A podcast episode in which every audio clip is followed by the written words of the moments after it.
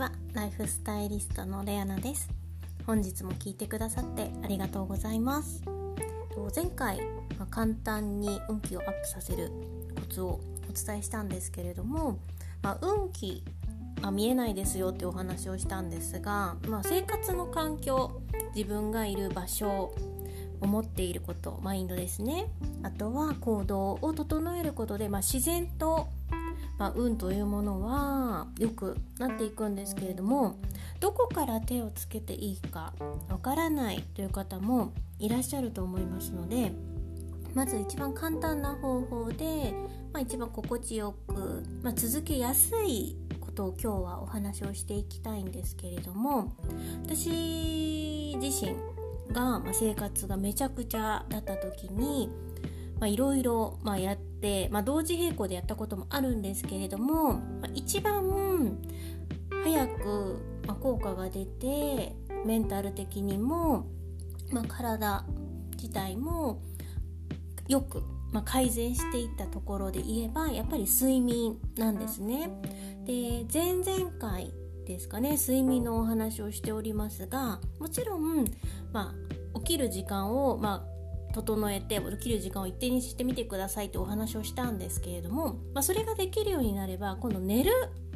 時のタイミングと寝る時の状態を整えることをぜひ視野に入れていただいて行動しておくと自然と自分の、ま、ライフステージが上がっていきます。まあ、よく耳にすることでは、まあ、寝る前に、まテレビパソコン、まあ、スマートフォンなどの電子機器は、まあ、触れないようにしましょうというお話を聞きますけれどももちろんそれはあのやっておくといいです。やっぱり目が冴えてしまったりとかあ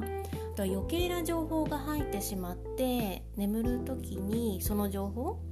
例えばネガティブな情報とかが入ってしまってそのまま、まあ、翌日に、まあ、持ち越してしまったりあとは潜在意識のお話で言えばやはり寝る直前っていうのは、まあ、スーッとこのイメージングとしてもスッとこう入ってしまうんですねいいイメージも悪いイメージも。なので、まあ、余計な情報を入れないということでもやはり夜寝る前っていうのは、まあ、電子機器には、ま触れないでおくことがいいんですけれどもそれがなかなかやはり現代人は、まできないところもあると思います。分かってはいるけれどもついついスマートフォンを触ってしまう、まあ、夜寝る前に LINE チェックしてみたりメールチェックしてみたり SNS チェックしてみたり、まあ、それはあの離れた方がいいんですけどもなかなかすぐにはできないという方もいらっしゃるので今日はそこの部分をまあ含めてなんですけれどもぜひこう SNS とか、まあ、メール LINE もちろんチェックする時にぜひいい情報を自分で取りに行くっていうのを意識してみてください。せっかく自分で情報を得られる機器を持っているのであればこういう機会ですね思っているのであればわざわざマイナスなことネガティブなこと取りに行く必要はないと思うので自分が幸せだなとかあこれやってて楽しいなとか嬉しいなと思える情報を見る。例えば人の、うん、幸せな情報彼氏ができたとか何かもらったとか、えーと、仕事がうまくいったとかそういういい情報をぜひあの取りに行ってください。そういう情報見た時に、まあ、自分が、まあ、気持ちとして、まあ、嫉妬してしまったりっていうのはあるかもしれないんですけどもしそういうのが出てしまったら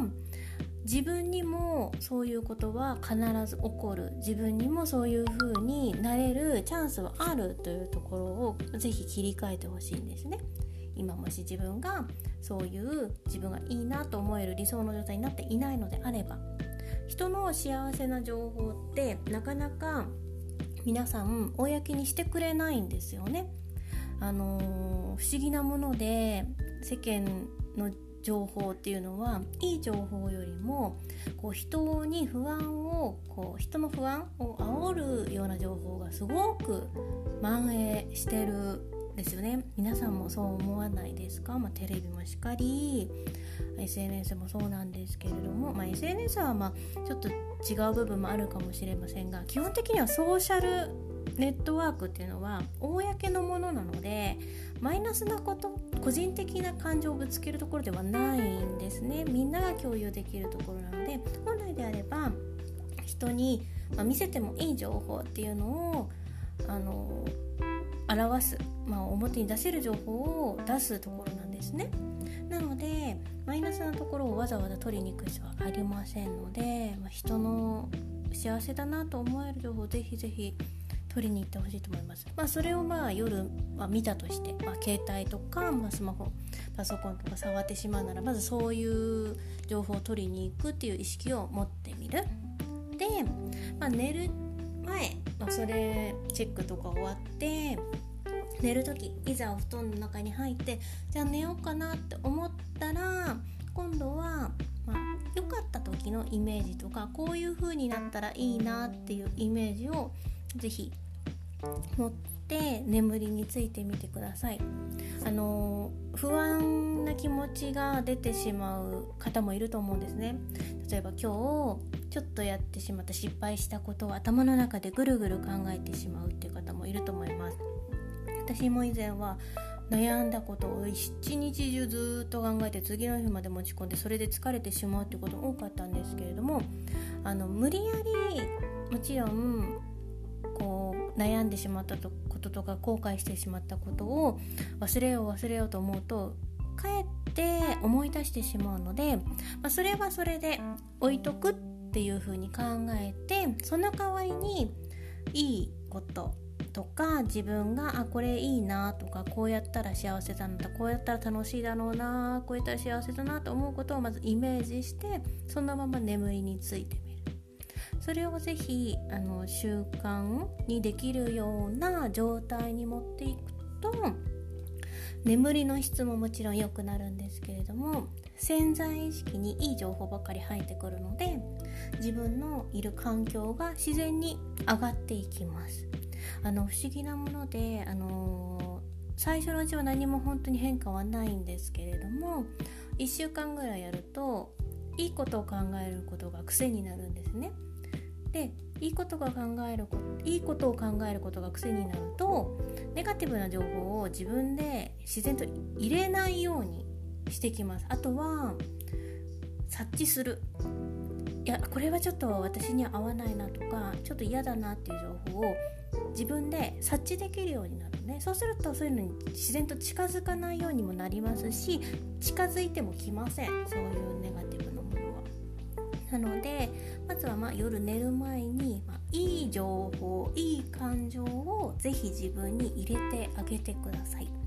まずは1週間ちょっとやってみてください。それが続くとだんだんだんだん感覚的にあこういうことをしていると自分はいいことが起こってくるなとかいい状態になれるなっていうのが分かってくるはずなのでそしたらもっともっと自分で環境を整えるテクニックだったり環境を整えるための、まあ、準備あとは道具アイテムなどを揃えていってみてください。本日も最後まで聞いてくださってありがとうございましたそれではまた明日ライフスタイリストレアナでした。